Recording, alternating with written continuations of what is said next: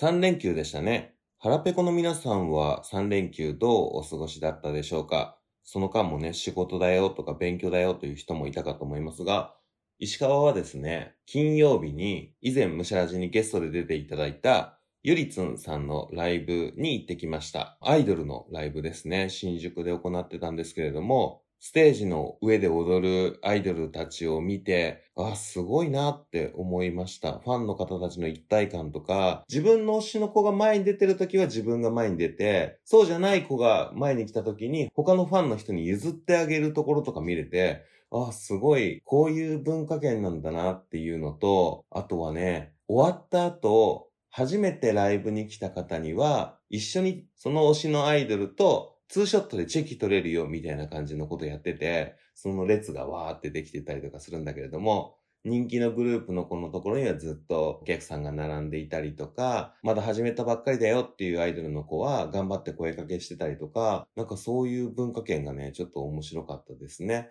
で、3連休のうちの真ん中の日には、友達がやっている社交ダンスって言っていいのかな？なんかこう南米とかアフリカ系の方々とかがたくさんいる社交ダンスのイベントみたいなものに行ってきました。これはね、六本木の地下のクラブでやってたんですけれども、発表があるよって言われて見に行ってきたんですけれども、そのね、発表の前に DJ が音楽をかけていて、もうね、フリースタイルで適当にいる人に声をかけて男女で踊ろうみたいな感じのもうやってたりとかして、すごい、全く踊ったことがないから、こう一緒に踊るみたいなことはしてないんだけれども、結構ね、男性から声をかけて女性と踊ってみたいなのが、一曲終わったらまた次の人に声かけてみたいなやってるっていうね、文化圏が、またね、自分の中では新しかったですね。ムシャラジというポッドキャストをやっている上で、いろんな方の趣味を聞いて、自分の世界が広がっていく感じっていうのもしてるんだけれども、実際にお話を聞いた後、足を運んでみて、さらにこういうことだったのかって思ってみるのもね、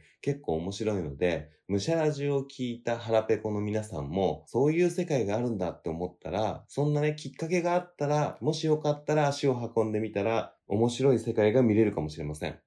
何も知らない状態が0だとして、むしゃらじで話を聞いた状態を1として、そして実際にその現場に行ってみるが2だとして、一緒にやってみるが3っていう形で、どんどんこう知識とか経験とかって積み重なっていく気がしていて、それぞれの高さで見えてくる景色が違うんじゃないかなって思うので、そういうきっかけがむしゃらじからあるといいなと思いましたし、僕自身そういうきっかけをもらって、新しい世界を見れていて楽しいなって思いますので、よかったら腹ペコの皆さんも実践してみてください。今日はどんなお話が聞けるんでしょうか？それでは始めましょう。DJ 石川のむしゃむしゃラジオこんにちは。趣味を何でもむしゃむしゃ DJ 石川です。今回のゲストはこちらの方です。こんにちは。こんにちは。早速ですが自己紹介をお願いします。はい、あゆみっくと申します。イタリアに今住んでいて、また知人と一緒に深夜のコーヒーブレイクというポッドキャストもやってます。よろしくお願いします。よろしくお願いします。ツイッターでこうやりとりをさせていただいて、プロフィールのところ読んだら、今イタリアにいらっしゃるって書いてあって、びっくりしました。あ そうですよね。やっぱね、皆さん最初そんな反応だと思います。え、いつからイタリアにいらっしゃるんですか？今年の10月で来てから2年になるので、おー1年8ヶ月、ろはい7、8ヶ月ぐらい経ったっていう感じですね。うーん。ご結婚とかお仕事とかそういった理由ですか？そうですうんね、えっと、日本でイタリア人の、まあ、今の旦那さんにあたる方とお会いして、お付き合いしてで一緒に帰るって言われて、えーなんか私も海外に行ってみたいとかあったのでまだ20私2歳なんですけど若いうちに挑戦しちゃえと思って、うん。まあちょっと後先考えてない感はありますが飛び込みで行っちゃえってことでイタリアに来ました。すごい。年齢もすごいし、時期的にもコロナだったりとかいろいろ大変そうな時期ですよね。そうですね。えー、すごい。あ、じゃあもうだいぶ今のでアグレッシブな方だなっていうのは そうですね。そうなんですね。今、日本時間21時で収録していますが、イタリアにいるっていうことは9時間、8時間とか時差がある状況ですはよね。い、今はサマータイムで7時間時差なので、うんはいえっと、お昼の、まあ、2時ですね。2時なんですね。イタリアの何州あたりにいらっしゃるんですか？と私はロンバルディア州っていうとこでミラノも含まれてるとこの、まあ大きい州なんですけど、はい。まあ、日本でいう、まあ、うん東京都みたいなとこで行くとベルガモっていうベルガモ県ってとこに住んでます。真ん中あたりでしたっけ？いやめちゃめちゃ北です。ぐ近くにスイスがあるとこらへんなので、あ、そっか。はい。じゃあ、あれだ、牛とか牛乳とか使った料理の方がメインのああーたりなんですよね、確か。多分なんかうん。私もなんかうん。イタリア来たらもっとさっぱりしたもん食べれるかなと思ってたら結構肉ポテトバターみたいなのが結構多くて、はい。なんかドイツかなみたいな みたいな料理が多いのでもしかしたらその南北でこう気候も違うから、料理も濃さが違うのかもしれません。なんかイタリアそういうの聞いたことあります。南の方が海産物だったりとかが多い系の料理が出て、うんうんうんロースの方がこうミルクとか牛肉とか、まあ北海道とかみたいな日本でいうとイメージの料理が多いってうん聞いたうんことがある気がします。多分その感じと多分一緒やと思います。うーんノースイタリアに嫁ぐって、はいなかなか面白いお話をいっぱい持ってそうです。はい、だといいですが。そんなあゆみっくさんのはい、趣味は何でしょうか？私の趣味は DTM ビートメイキングです。うーん音楽を作られてるんですね。はい、趣味はい、ではい。すごい。そういうチャンネルとかもお持ちでしたよね。そうですね。YouTube だったら、アユミックビーツって感じで、ビート販売みたいなのをしてて、はい日本では、まあ、そこまで知られてる感じではないんですけど、うん。アメリカとかだと、そうんの beat leasing service って言って、はい。まあ、ラッパーの卵みたいな人たちが、うん。こうラッパーとかシンガーとかになりたくて、うんあのデモ音源かっこいいデモ音源を使ってオーディションとか、まあ、そういうのに送りたいんやけどはい。自分じゃ曲は作られへんみたいな人がいた時にそういうビートリーシングサービスって、まあ、曲を貸す形うん。はい。その権利とかは言ってないんですよね買ってる側に、うんあくまで借りてるっていう形で、はい。まだ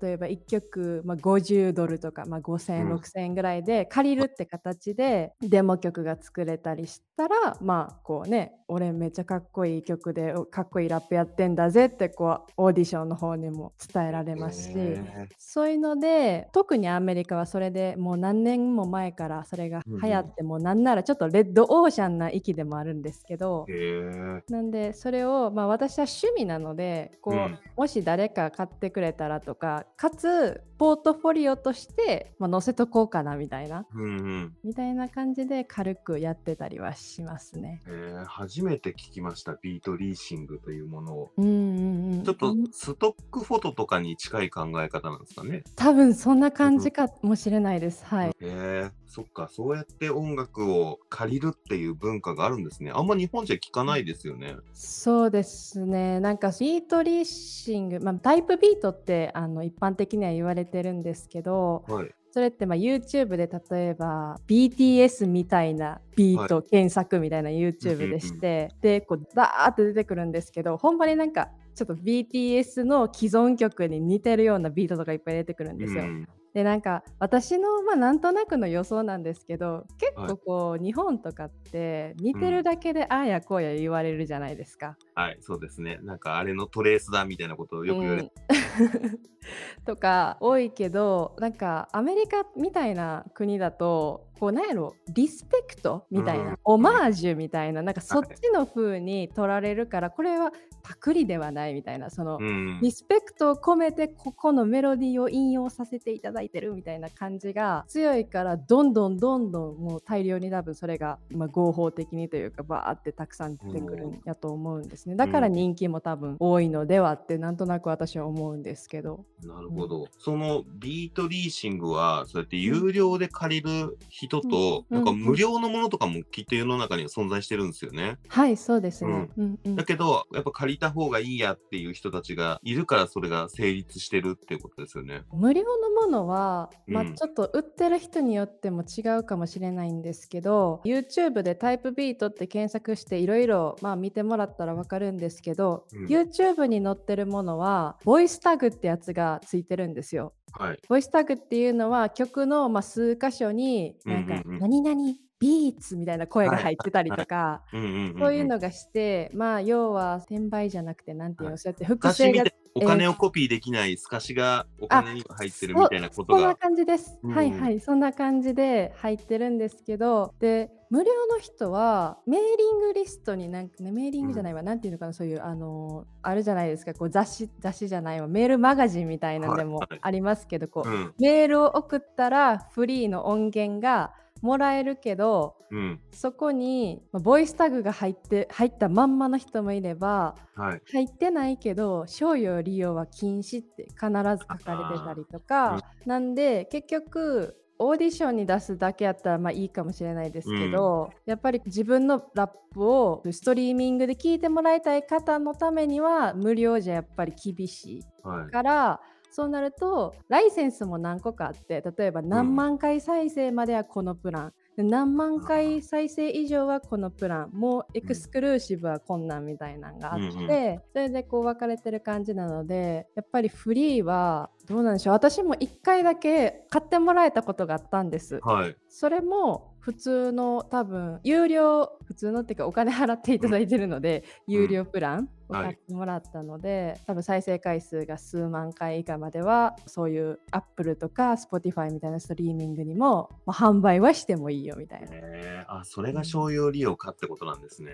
そうですそうです。うんあ、すごい。知らなかった世界です。うんうんああよかった。ね、そんな風に音楽を使ってラップ業界ヒップホップ業界で成り上がっていくっていうのがアメリカだとメジャーなんですね。多分そうだと思います。はい。ビートを作っているのがやっぱり面白いんですか、趣味の中では作るのが楽しいのか、発表してそれを聞いてくれる人借りてくれる人がいるのが嬉しいんですか？やっぱ作ってるのが楽しいですね。うんうん、なんか作ったの全然出せてないのとかもパソコンにすごい溜まってるんですよ。えー、未発表曲がいっぱいあるんですか？そうですねなんか途中まで作ってでそのまま放置してとかなんかいろいろどうしようどのタイミングで出そうとか、うんうんなんかやっぱりなんか曲もいろいろこうジャンルとかなんか似てる雰囲気とかあるじゃないですか、それぞれ。うんうんで前回例えばすごいバラード出したのにもう一回バラード出すのもなとかああなるほど。そういう、まあ、なんでしょう CD の曲順みたいな感じで、うんこうちょっとこう考えたりあとはなんか手直ししたり、うんなんか途中で作りかけでやめたりとかでなんやかんやでこういっぱい溜まってってみたいな。なるほど。それ、どっかでもう一回振り返って、じゃあこれ完成させようとかって言って作ることもあるんですか？そうですね。データは置いてあるから久しぶりに開いて、あーここもうちょっと前回はあれがいいと思ってたけどいや今聞いたらこっちの方がいいかもとか言って直したりとか、はいやっぱなんか集中して一気にガーって作るとうんうん。次の日聞いたらえやばないこれみたいなのがあるのでなんかあ意外と時間を置くのも大事やったりする気はします。なるほど。音楽を全く作ったことがないからわからないんですけど、はい、ブログとかで文章を書いてるのに似ているところはちょっとあるのかもしれないですね。そうなんですか。私ぶ逆にブログが書かないので、はいちょっとごめんなさい。例えがあんまりわからなかったんですけど、なんか、ね、よく言うのは、うんうん。夜のテンションでラブレターを書いてみたら、なんか次の日見たら恥ずかしいみたいなのあるじゃないですあか。はいはいはいありますね。うん、で、なんか結局夜のテンションで書いたらダメだなとかうんがあったりとかするののうん音楽バージョンっていうのがあるんだなっていうことをちょっと聞いてて思ったんですよね。確かに言われてみれば似てますね。ううんんうんうんうんそうやと思います。言っててあの別にブログ書いてるわけじゃないんでああそうかなんですねイ。メージだったんですけどああその音楽はビートを作るのはもううんパソコンだけでやられるもんなんですか、私の場合はパソコンだけでやります。パソコンと、まあその MIDI キーボードっていうか打ち込みのキーボードはい。もうそれのみ私の場合はそれのみです。うんうんあうん人によってやり方は違うけどもっていうことなんですね。そうですね、やっぱ生楽器をレコーディングされる方もいらっしゃいますし、あとは、まあ、これちょっと趣旨から外れてるかもしれないですけどこう、はスプライスっていうのかなそういうビートのキットとかが毎月いくら払ったら使い放題みたいなサイトとかもあるんですけど、うんうん。なんかそれをいっぱいダウンロードして作る人もまあそれは結構たくさんいるんですけどあ私は自分で一から作るのが好きなので、あの自分でポチポチ打ち込んで作る感じですね。素材は素材で売ってるんですね、また。もうたくさんありますね。もうよくわからないぐらいあります。すごい世界だな。うんもう、あやみっくさんが作り始めようってなった時には、頭の中でそれがバラードなのか、うんなんかこう、アップテンポなのかっていうのは、作り始める時点では決まってるんですか？ある意味決まってるかもしれないですね。っていうのもなんか作ろうと思ってあのうんパソコンの前には座らないんですよ私は。なんか例えば家事しててもいいしお風呂入っててもいいんですけど、あなんかこのメロディーいいかもって思ったらはい。もうその頭のまんまパソコンに向かうみたいな。えー、じゃあその脳内で流れたやつをデジタルにコピペしていくみたいな感じの作業をしてる。はいそんな感じですそんな感じです。それができちゃうんですね。まあそうですね。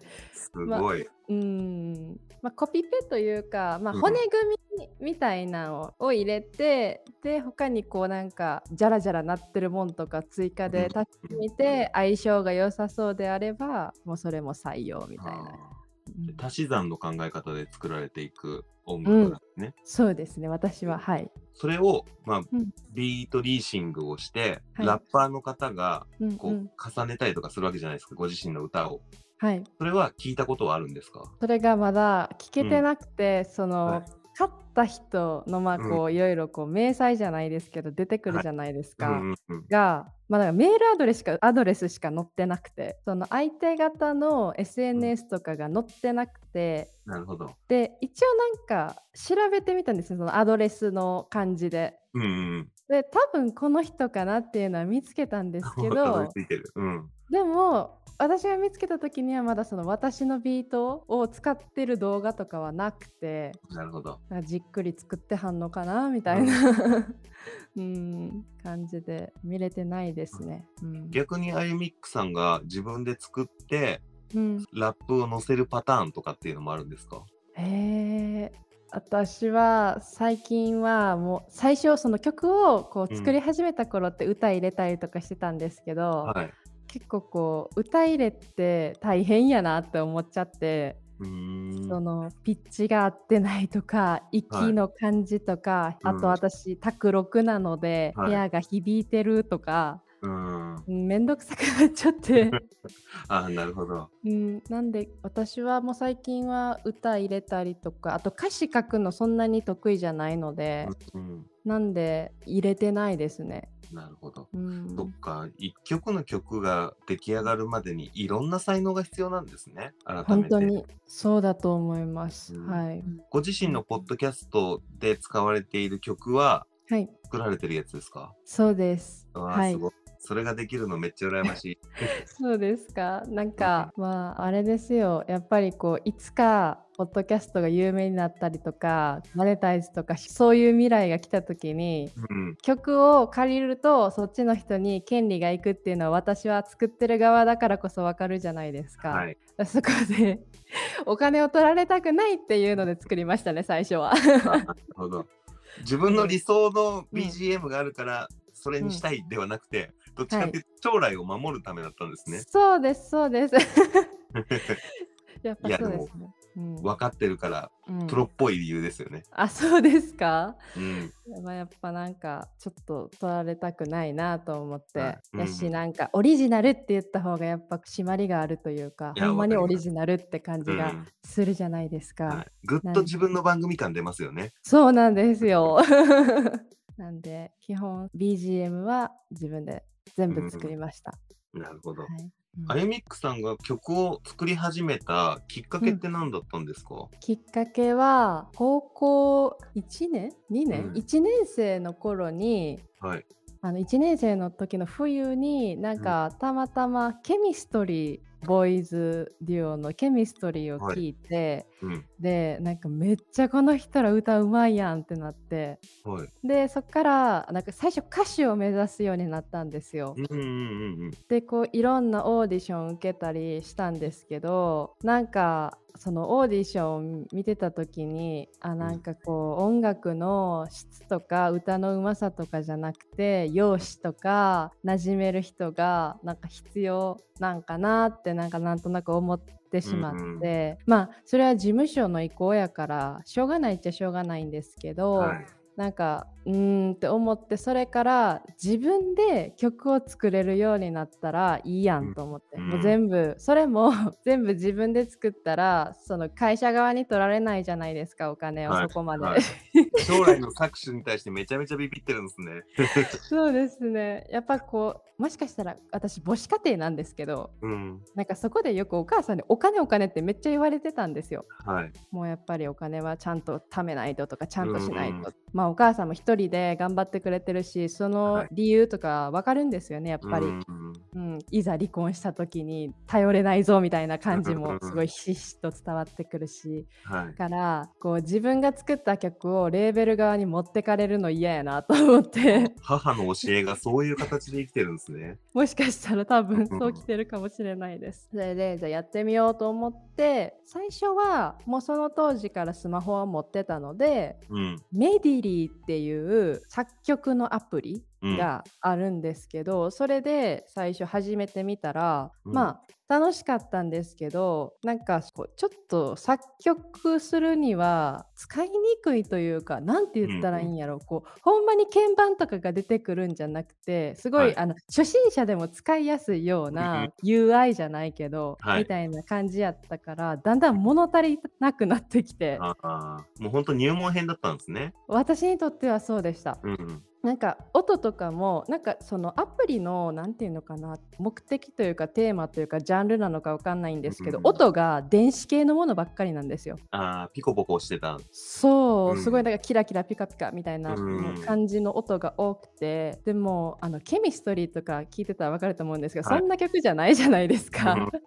もっと R&B みたいな感じ、はい、うん、で私の好きな曲も R&B 系なので、うん、なんかもうちょっとこうピアノとかあの低いビートの音とか欲しいと思って、でそれでその次に行ったのが GarageBand？はい。Mac に入ってるやつですよね。iPhone にも一応入ってはいるんですよ。iPhone にも入ってんだ。うん。そうなんです。iPhone も無料であの使えるアプリケーションなんですけど、うん、それで携帯でやってかつ家にピアノがあったのでピアノで弾いてこういろいろメロディー作ったりしてたら、うん、もう携帯じゃこう画面がちっちゃすぎてやってられへんって言うてもうお母さんに懇願してパソコンを買ってもらってで、えーと、 GarageBand で作曲してでその後大学生になった時に Logic Pro Logic Pro 10ロジックっていう、あのちょっと上位の機種のやつをソフト買って、はい、でそれで作って作ってでこう歌手かなんかそういうのなりたいなとか思いつつ大学生活を送ってたら、はい、M フローさんがなんかリミックスコンテストをコロナ禍にやってて、うん。はい、でそれで応募したら受かったっていう感じで。うん、あじゃあバーバルさんとかタクさんとかに認められてるってことなんですね。って言っていいんですかねなんか自分で言っていいのか分かんないんですけど。うん、そんな感じで今に至るって感じね、なるほど。今のお話聞いてて、まず一つ、ピアノはもう前から弾けたんですか、そのピアノもなんですけど、うん、あの私始めたのが遅くて、はい、小学5年生の時にやってみたいってどうしてもやってみたいってお母さんにお願いして、はい、その習い事させてもらえなかったんですよ。うんうんそれも母子家庭だからっていうより、あのお金がねやっぱりそこまで回らないから、はいうん、けどもどうしてもお願いって言ってやったんですけど、はい、真面目にクラシックをやらなかったんですよね私。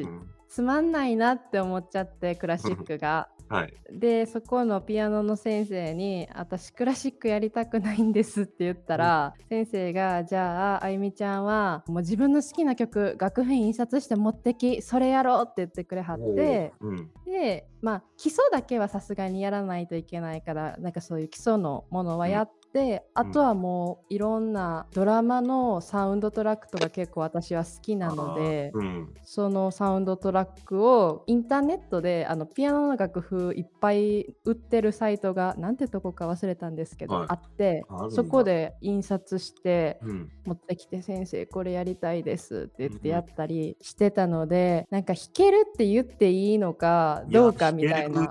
いですか。もう全く楽器ができない人間からしたらすごいむしろそっちができるのすごいなって思いますけど、いい先生に会そったんですね。そうなんです、うん本当にもう感謝してますねそのね。先生には。うん。その興味があるところを伸ばそうよって言ってくれるのすごいいい先生ですよね。本当にもうなんか周りの違うピアノのレッスン通ってた子とかはなんかピアノの先生が大嫌いとか言ってて、うんうんえどうしたん？って言ったらすごい厳しいねんって言ってあそうなんや。全然違うんやなと思って、うん。あれうん。今、アヤニックさんっておいくつっておっしゃってました ?20?22 22です。ですよね。はい。ケミストリーの世代じゃなくないですか？そうなんです。い や、今、話聞いてて、ケミストリーが普通に出てきたけど、で、ケミストリーって、僕がはい30ですけど、はい。僕ぐらいの世代で、朝やんでちょうど見てた世代ですよ。いやそうなんです。私本当に周りの子と音楽感が合わなくて、あ古い曲が好きなんですよ、はい。古いって言っていいのかあれなんですけど、はい、全然僕は大丈夫ですよ。うん。私が生まれたか生まれる前ぐらいの曲とはい。か結構好きで、か、ギリ生まれるとか、そんなレベルの話になるのか、ケミストリーって。99年生まれなので、はい私は。あはい、すごいなうんうんなんでうん好きなアーティストもやっぱなんか宇多田ヒカルとかなんですよね、私はい好きなの。そっか、同世代だと、もう知ってはいるけど、宇多田ヒカルが一番っていう人はそんなに多くないですよね。なんなら知らないって言われますよ。あ、そうなんだ。はい。え、誰みたいな。僕の世代からしたらもう圧倒的知名度なんですけどね。うん。ケミストリーとかも知らんって言ってる人いはいましたね。ケミストリーはちょっとしょうがない気がしますけど。まあまあまあ。うん、そっかう。んそうなんですよ。なるほど。じゃあ単純にその昔の J-POP 的なものも好きで、ケミストリーに引っかかったんですね。そうですね。多分なんか、なんかそういう90年代とか2000年代初頭の R&B を聞いてて、なんかうんうんおすすめかなんかに確か出てきた気がするんですよ。へえそうなんです。そういううんきっかけで、でも着実に音楽を作るアイテムはレベルアップしていって今に至るんですね。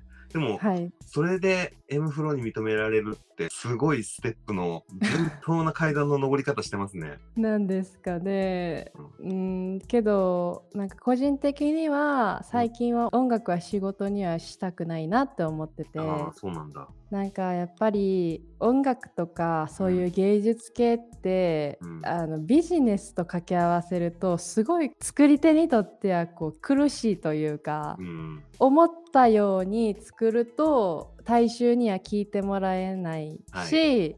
あとはなんか好き私の場合はなんですけど好きと仕事は分けたいなって最近気づいたんですよ。おなんかどっちか分からへん状態ってなんかなんて言うんでしょうね。こうリモートワークで仕事と私生活がぐちゃ混ぜみたいな、はなんか若干そんな感じもあってーうん。ちゃんと好きなものは好きで楽しくやりたいなだから趣味って今回持ってきたんですけど、はい。なんで結構他のポッドキャスターさんともなんか音楽私がやってるっていうのを、まあ、うん。ご存知の方はなんかすごいねみたいなおっしゃってくれるんですけど、はい。もう私は普通に趣味でいいかなって今はずっと思ってて。うん。その M フローがあってすごいあの、い。なんて言うんでしょうね。おおだてるじゃないですけどこう言ってくれはるんですけど、うんまあでも仕事にはしんとこうかなって最近ずっと思ってます。そうやって趣味で音楽を続けてはいくわけですよね。はい。その趣味でやっていく上でのなんか目標というか、うんうん。ゴールというかってなんかあったりしますか、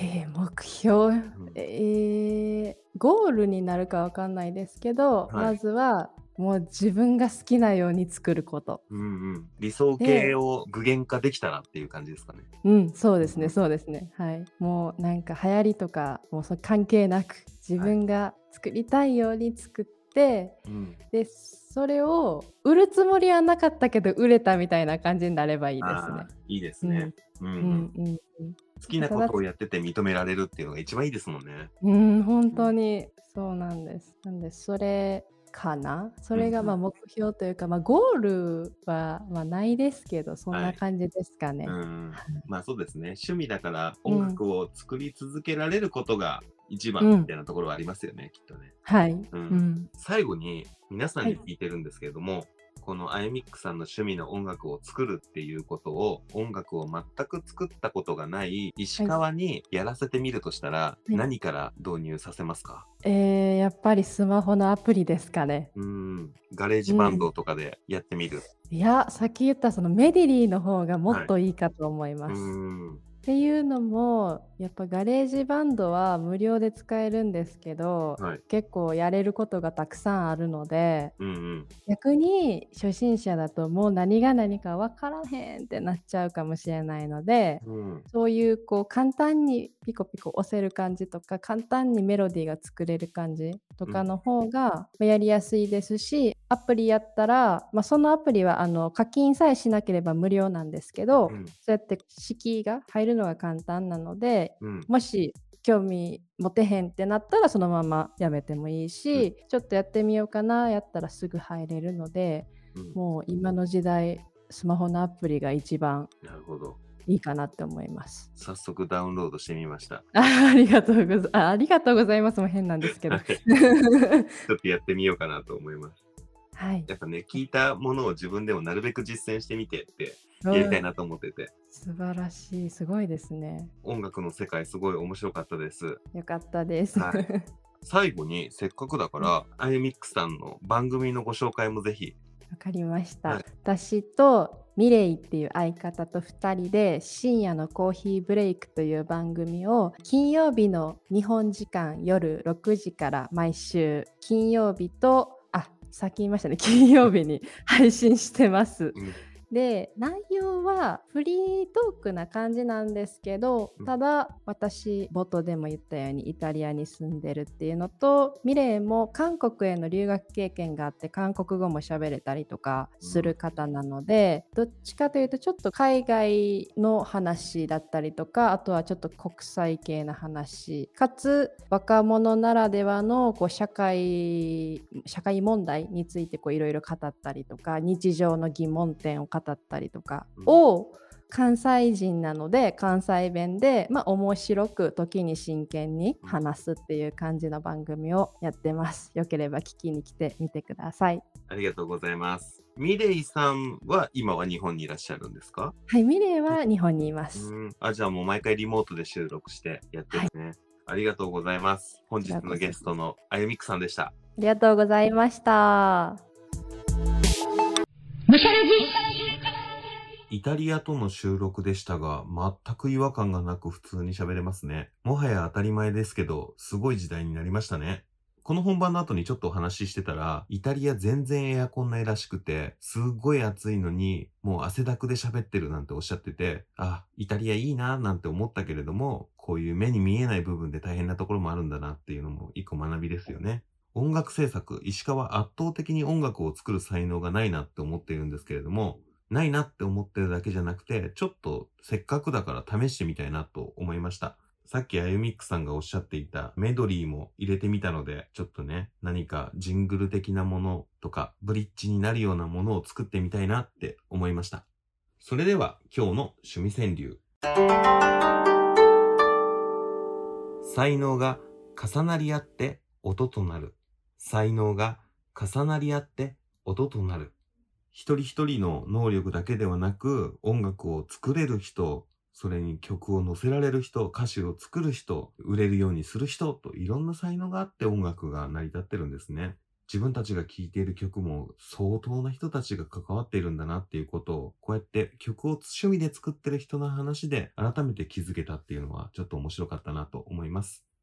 というわけで、いつものゲスト募集です。どんな趣味でも構いません。番組に出演してみませんか？あなたの好きなものの話を聞かせてください。また、他選もお待ちしています。この人にゲストに出てほしいなどあれば、ぜひ DM ください。ダメ元で石川から出演オファーしてみます。最後に、ムシャラジは Spotify、Apple Podcast、Google Podcast、KKBOX、YouTube などで配信しています。内容は同じなので使いやすいものでお楽しみください。その際、番組フォローやコメント、評価をお願いします。それでは今日はビートメイキングをいただきました。ごちそうさまでした。お相手は石川でした。バイバイ。